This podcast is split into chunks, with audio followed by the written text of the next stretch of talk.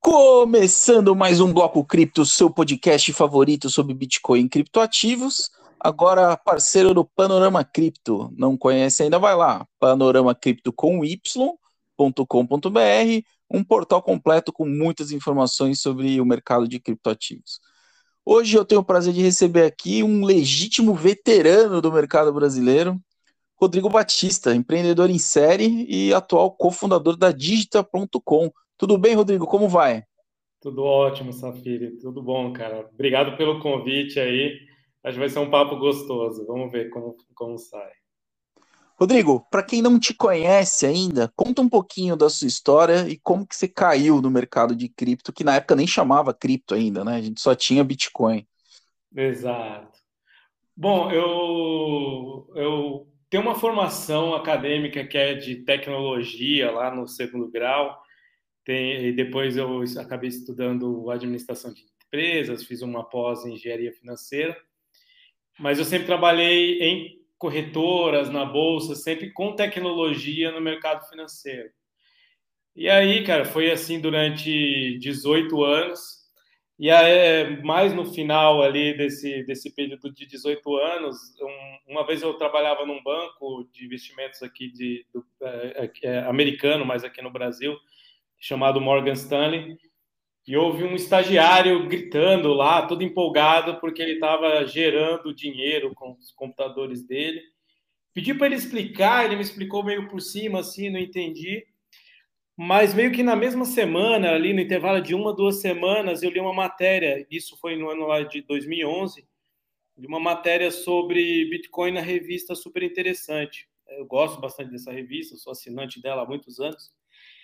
E aí foi a primeira vez que eu ouvi falar de, de Bitcoin de uma forma mais estruturada. Só que pela primeira crise dele nessa época, o preço estava indo de 2 para quase zero, para poucos centavos, 2 dólares para poucos centavos. Quando eu fui olhar lá o, o que estava acontecendo, é, tinha sido tinha tido um, um, um, um, problema em uma exchange lá na época e tudo mais e eu, na hora eu imaginei que o aquela tecnologia tinha morrido. Eu não tinha compreendido que o Bitcoin era uma coisa, que as exchanges eram outras, que negociava tal.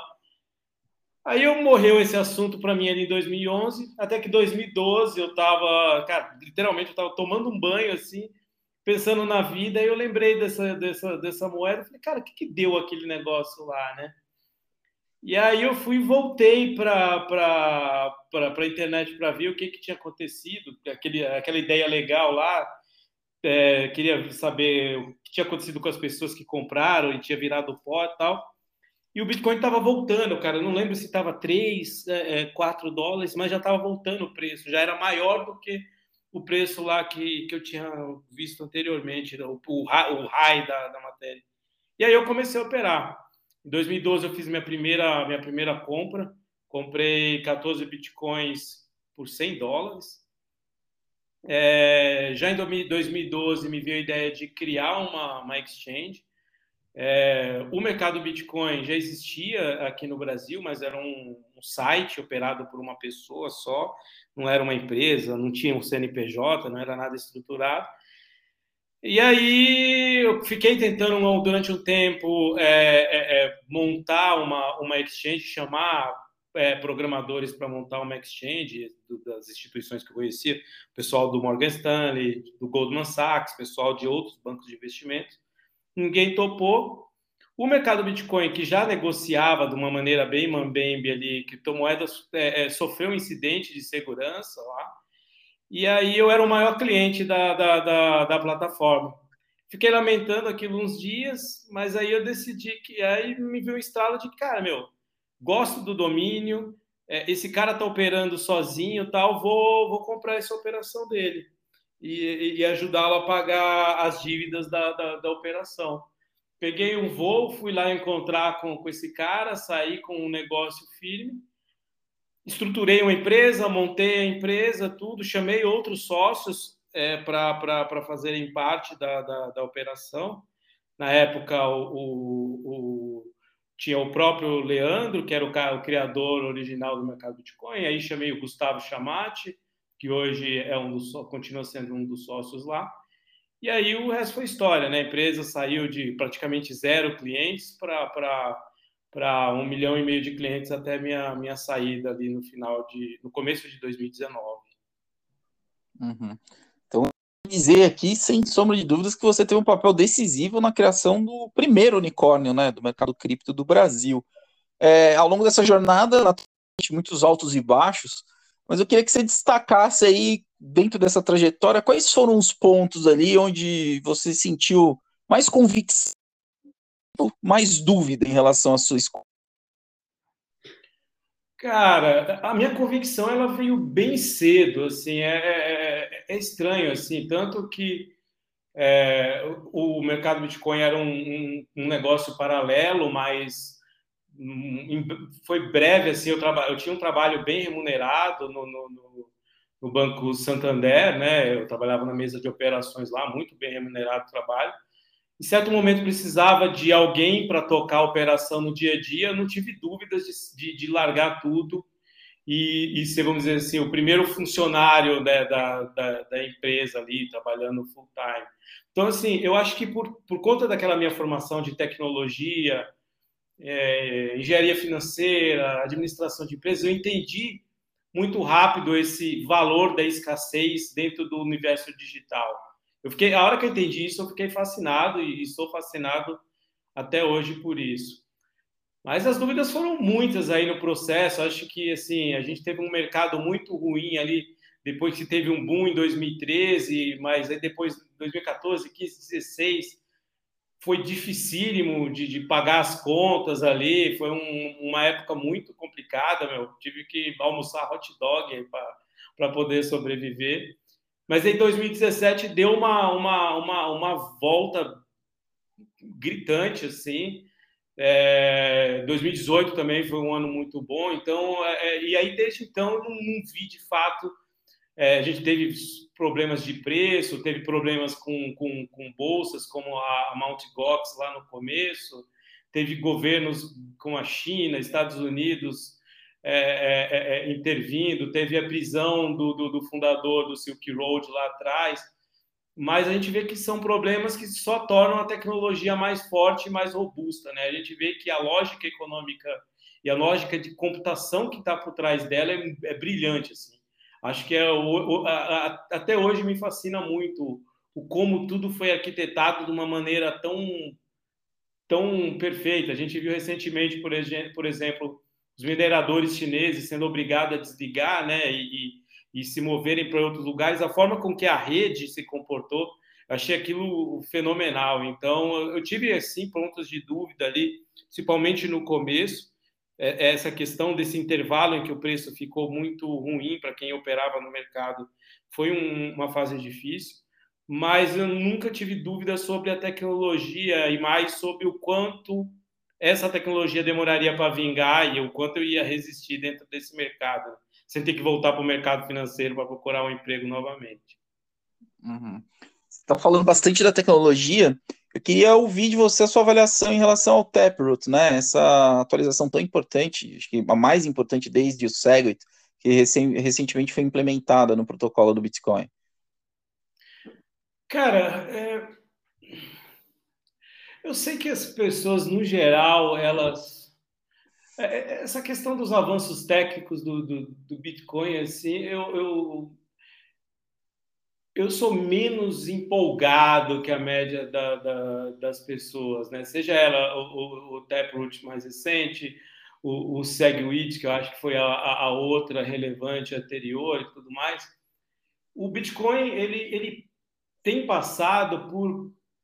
É, é, é, é, e eu acho que, vai ser, que essa é a realidade, vai ser sempre assim, por alterações que eu diria que são é, incrementais, né?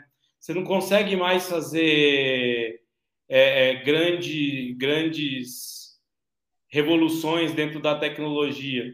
Tem gente que acha que isso é desejável. É, eu, eu, eu, eu, às vezes, lamento um pouco, porque eu acho que a tecnologia, talvez, depois disso, né, do 2013, depois do 2017, o valor financeiro que está dentro da, da do, do, do, do sistema acabou sendo muito, muito ele, ele acaba inibindo né, a, é, é, a inovação.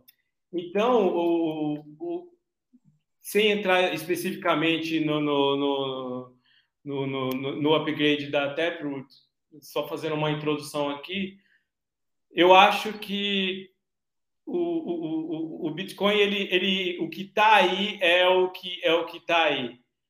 É, agora, assim, falar que, por exemplo, falando especificamente aqui do, do, do Taproot, cuja principal função, vamos dizer assim, é, é permitir que você é, tenha, é, falando de uma forma, de uma forma mais, hum, mais simples, assim, mas que tenha é, smart contracts, que tenha softwares é, dentro do, do, do Bitcoin, mesmo que sejam softwares mais simples, que, por exemplo, dentro da, da, da rede Ethereum, eu gosto da ideia, é, mas eu, eu, eu tenho minhas dúvidas se não chegou tarde demais, sabe? Assim, é, a gente vê, por exemplo, o que o Ethereum está fazendo, o que outros blockchains, outras moedas, outras arquiteturas estão é, é, é fazendo. Eu acho que elas tendem a ser mais rápidas e tendem a ocupar um espaço que eu acho que o Bitcoin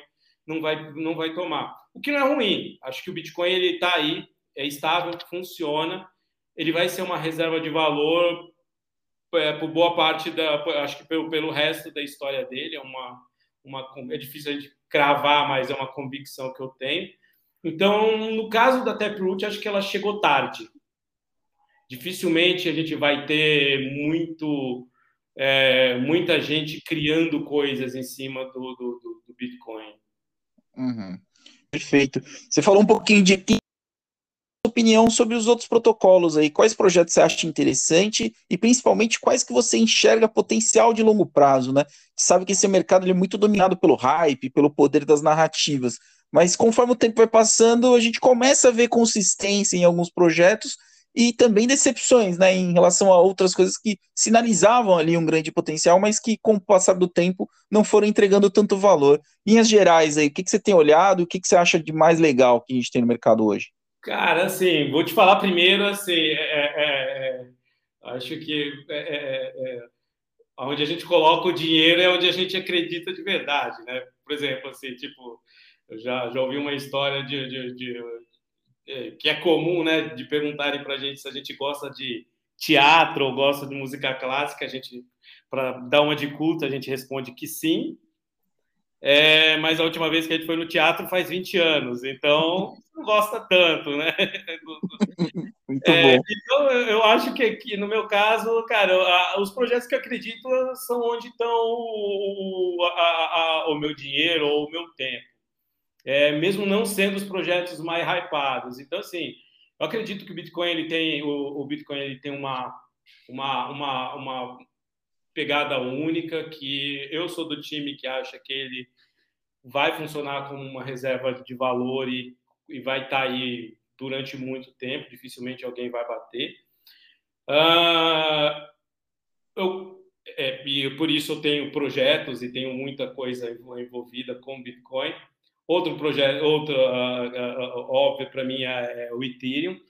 Eu, eu fiquei bem satisfeito com, com assim todo mundo faz piada, né, com os ritmos, com o ritmo das alterações é, e quanto tempo está demorando para o tal do Ethereum 2.0 ou para as alterações mais recentes é, serem implementadas.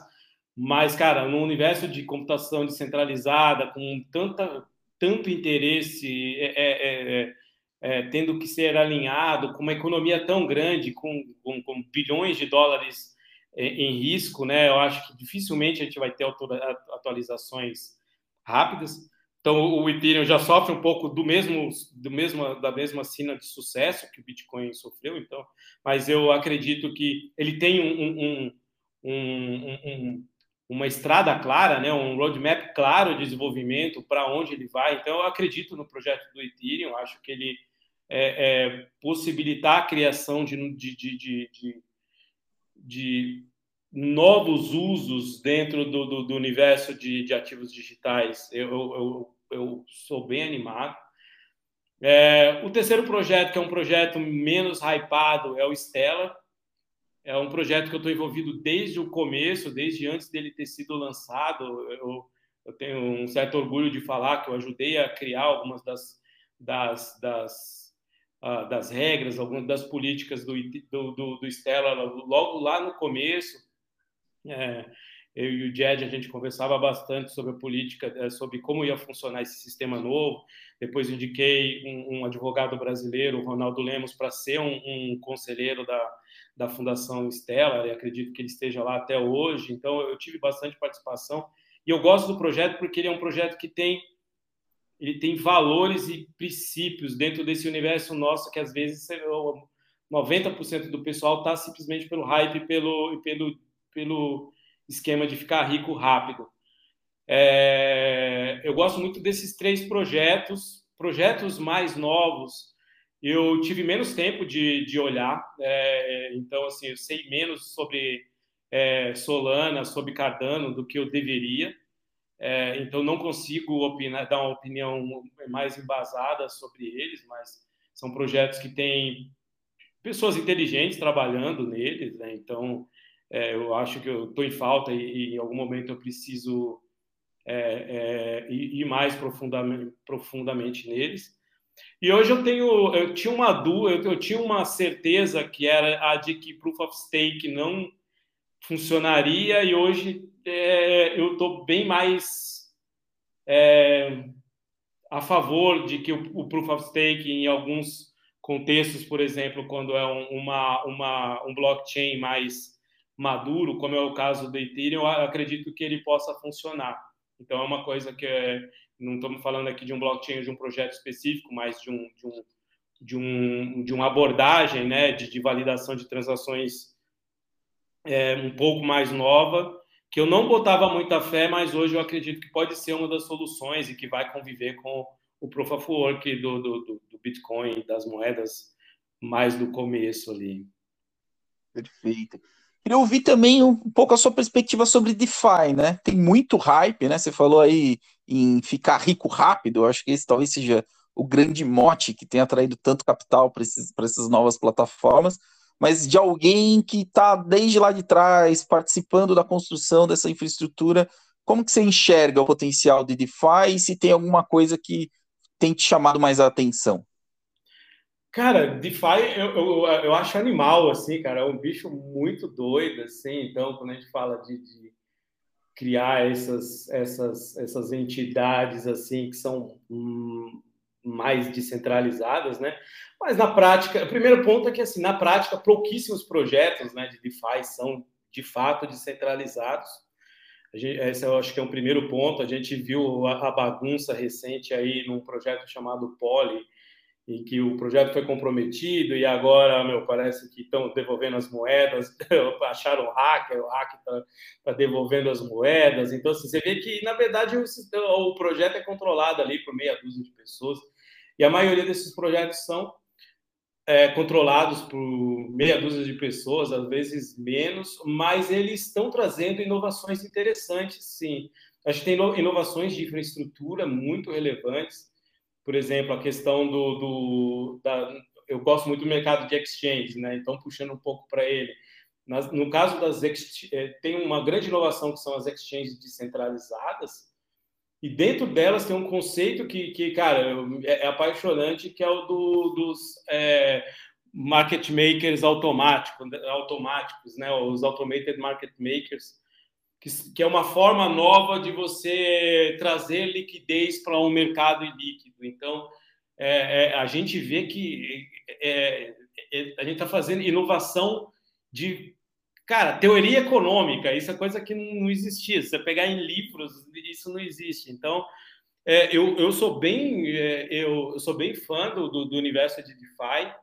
Uh, mas acredito que ele vai sofrer aí seus reveses, assim como o, o universo de ICO, né, que foi uma, um hype que deu ali em 2017 e 2018, teve uma loucura de novos tokens sendo criados, novos projetos sendo criados, mas daqueles projetos sobrou, sei lá, 1%, mas sobrou coisa relevante do, do universo de, ICO para o que a gente tem hoje.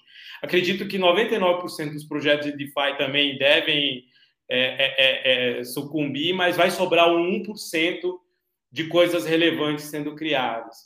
É, e eu acredito que a questão do completamente descentralizado, sem identificação dos clientes, tal, apesar de ser um mundo que eu, um universo que eu gosto muito, da, da, dessa liberdade econômica, da liberdade de criar, acredito que os governos vão, vão pegar pesado e vão fazer com que mesmo esses protocolos de, de DeFi identifiquem quem é que seja o cliente, identifiquem da onde vem a transação, para onde vai. Então, é uma briga de gato e rato que a gente tem hoje de governos e, e, e, e inovadores, mas eu acredito que no final sempre a mão pesada ali do Estado vai, vai ter um papel relevante. Perfeito. Indo nessa linha, queria ouvir também a sua perspectiva sobre esse processo crescente.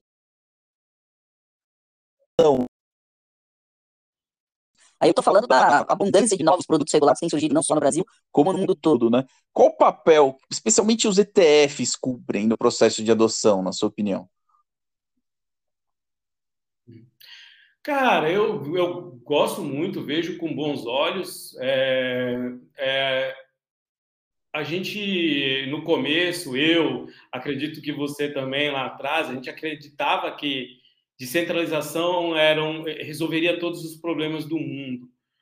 O, o ponto é que hum, a maior parte das pessoas não quer descentralização, não vê nisso uma vantagem. O que elas querem é o problema delas resolvido com o, o, o menor esforço. E, e eu acho que faz sentido pensar assim. Se você é um advogado ou é um pedreiro, não tem por por que você ficar aprendendo sobre protocolos descentralizados, como, como descentralizados, assinaturas e chaves criptográficas, essas coisas. Então, se você que já tem uma conta numa, no, no BTG, no, na, na, XP, no Modal Mais, ou em qualquer lugar que seja, já tem um produto que te ofereça é, é, exposição ao preço de criptomoedas, e isso é o que te interessa no universo de, de, de criptomoedas, eu acho que a pessoa tem que ir lá e, e comprar e, e, operar esse ETF. Então, assim, se tem um. Onde tem uma necessidade, tem alguém empreendendo e servindo essa necessidade. É, a gente é, teve aí o caso da, da do, do, do, Marcelo Sampaio, que criou aqui a Hashdex no Brasil, tem a QR tem a QR Capital no, no, no Rio, então tem muita gente atendendo a necessidade do cliente. Eu sempre fui, é, eu sou empreendedor com muito esse viés, que a gente tem que pensar sempre no que o cliente quer comprar. Minha opinião importa menos no, no, no, nesse contexto todo. E aí, com isso, a gente tem ETFs, a gente tem fundos é, regulados é, sendo criados para atender necessidade de, de, de do público de varejo ou do público de, de, investidores é, é, qualificados, investidores de alta renda. É, é, é, é muito é, inocente a gente acreditar que todos esses públicos vão ser atendidos só por exchanges, né? ou só por, por um tipo de produto específico.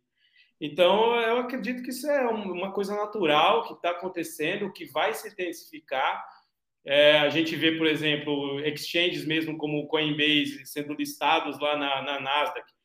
Os caras preferiram fazer isso, que era o melhor para no julgamento deles, do que, por exemplo, brigar pelas licenças e o direito de venderem as ações deles na própria plataforma, por exemplo. Então, é, cada um vai até ali, é, até onde acha que é o seu, o seu papel, onde a forma que, que o mercado vai, vai, vai consumir, né?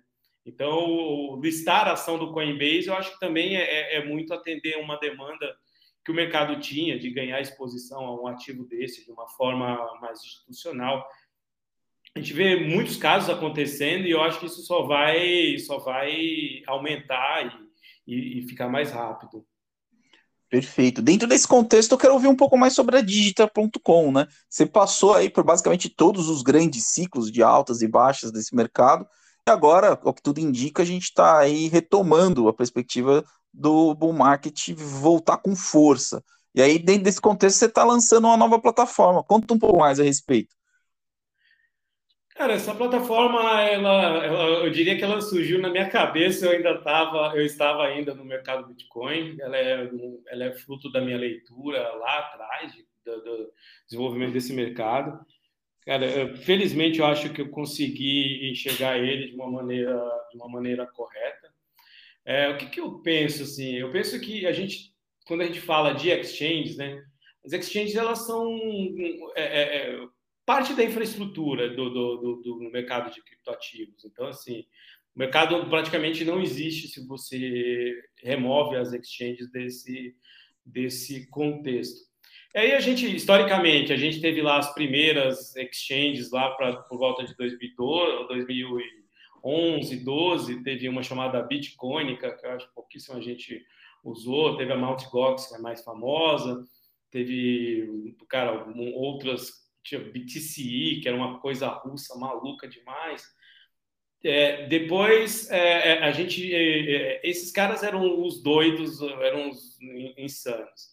Depois a gente viu que veio uma segunda geração mais estruturada, é, da qual eu, eu, acho que eu fui um dos, um dos que, que ajudou a estruturá-la aqui no Brasil, que foi o caso daqui do, do mercado Bitcoin, da, da Foxbit, do, da, aqui no Brasil, da Bitcoin to You aqui no Brasil.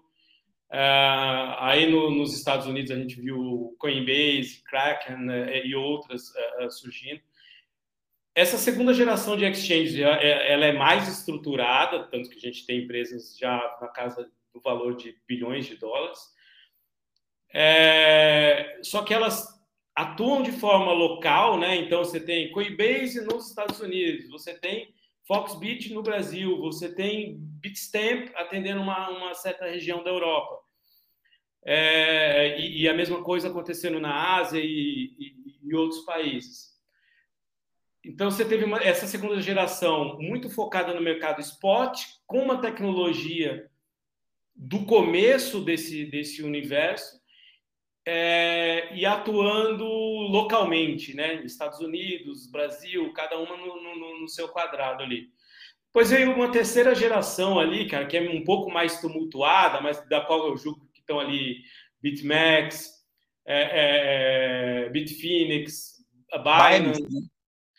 É, sim, Binance. A Binance eu diria que é um dos últimos que, que inaugurou essa geração, que são os caras é, é, que não se atêm ao mercado é, que a gente chama de mercado à vista, né? O mercado que você só compra e vende a criptomoeda. Esses caras criaram é, estruturas de derivativos, de futuros, opções. Aí tem mais uma, uma mais uma inovação dentro desse de, que esse mercado trouxe para o mundo da economia, que é o, os que são os futuros perpétuos, né? Que é um tipo específico de, de derivativo que já existia em teoria, mas nunca tinha sido aplicado na prática e foi trazido por essa terceira geração para o mercado. É, se eu não me engano, quem, quem foi a BitMEX, quem, quem, quem primeiro modelou ele para o mercado de cripto. É, e, a, e, agora eu acho que a gente está começando uma quarta geração, que tem tudo que tem essa terceira geração, mas ela tem uma preocupação em ser mais institucional, mais globalizada, tem sim de atender o mercado, o mercado global, mas levando em conta as particularidades regulatórias de cada país. É, eu diria que a, que a minha empresa, que é a Digital.com, ela faz parte dessa quarta geração. Hoje eu diria que o cara que está melhor executando isso, ele nasceu no finzinho da terceira, e tá, mas está inaugurando a quarta geração, que é a FTX, algumas pessoas chamam de FTX, outras de FTX, né? É, mas eu diria que esse cara é o cara que está inaugurando essa quarta geração do atuar globalmente, mas pensar mais de forma mais estruturada na, na exposição local. Então, você vê o cuidado com que eles estão entrando nos Estados Unidos, com que a FTX está entrando nos Estados Unidos, tanto cuidado político quanto cuidado de, de PR, de, de, de de, de relações públicas, trazendo é, é, Gisele Bündchen, mas ao mesmo tempo falando com o regulador, esse tipo de coisa. Eu, eu diria que, cara, é, é, é isso é uma nova geração dentro do universo de, de criptoativos. É, e a minha empresa, ela, cara, assim, é legal que eu tenho essa uma apresentação em que eu falo isso de um ano atrás e as coisas estão acontecendo dessa forma. Então, o que eu quero é estar nessa nova geração de, de, de, de bolsas de ativos digitais. Eu acredito que esse mercado está muito no começo. Acredito que a gente está ali como se fosse a internet em 1997, 98, antes dos anos 2000. Então, eu acho que no, toda a inovação que existe para ser criada ainda não começou a ser criada. Então, eu, é, a minha preocupação aqui é como eu crio um negócio que não fique datado, como eu crio um negócio que consiga evoluir conforme a, tec a tecnologia evol é, é, evolua. Né? É, então, a, a Digital.com é isso, é uma que eu considero ser uma, uma nova geração de, de exchange, na minha conta, uma quarta geração de exchanges, é, ficaria muito orgulhoso de ter uma empresa brasileira, num, num, num, pelo menos é, ali fazendo par ou, ou, ou, ou, competindo de certa forma com, com um monstro que já se tornou a FTX, mas eu não vejo por que não tentar também. Então, esse é o caminho que a gente está tomando aqui. Muito bom. Pô, queria te agradecer muito pelo seu tempo, desejar muita sorte na nossa nova empreitada e fica o espaço aqui para você passar um recado para quem acompanha o podcast.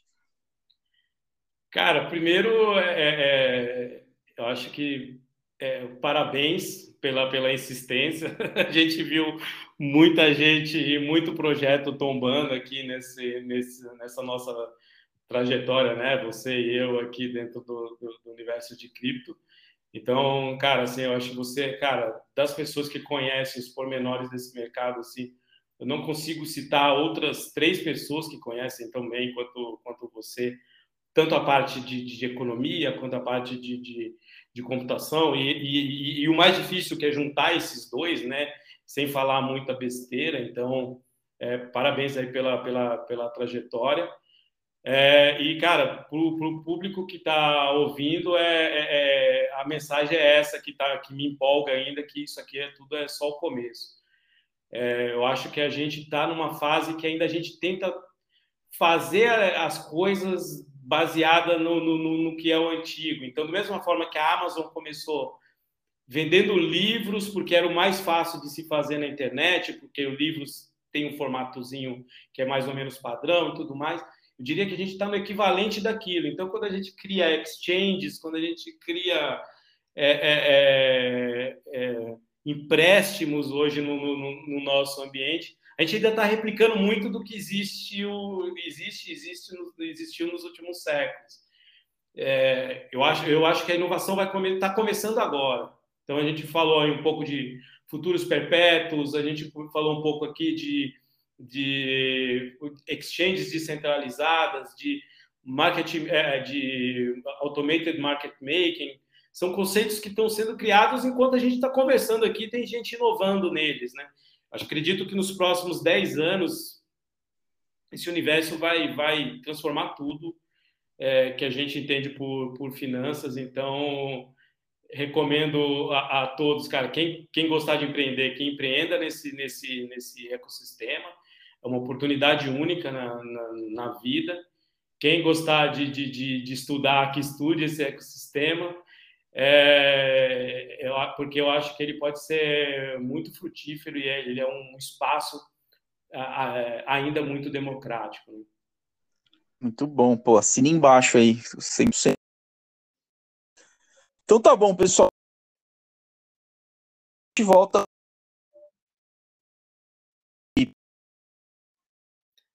Obrigado.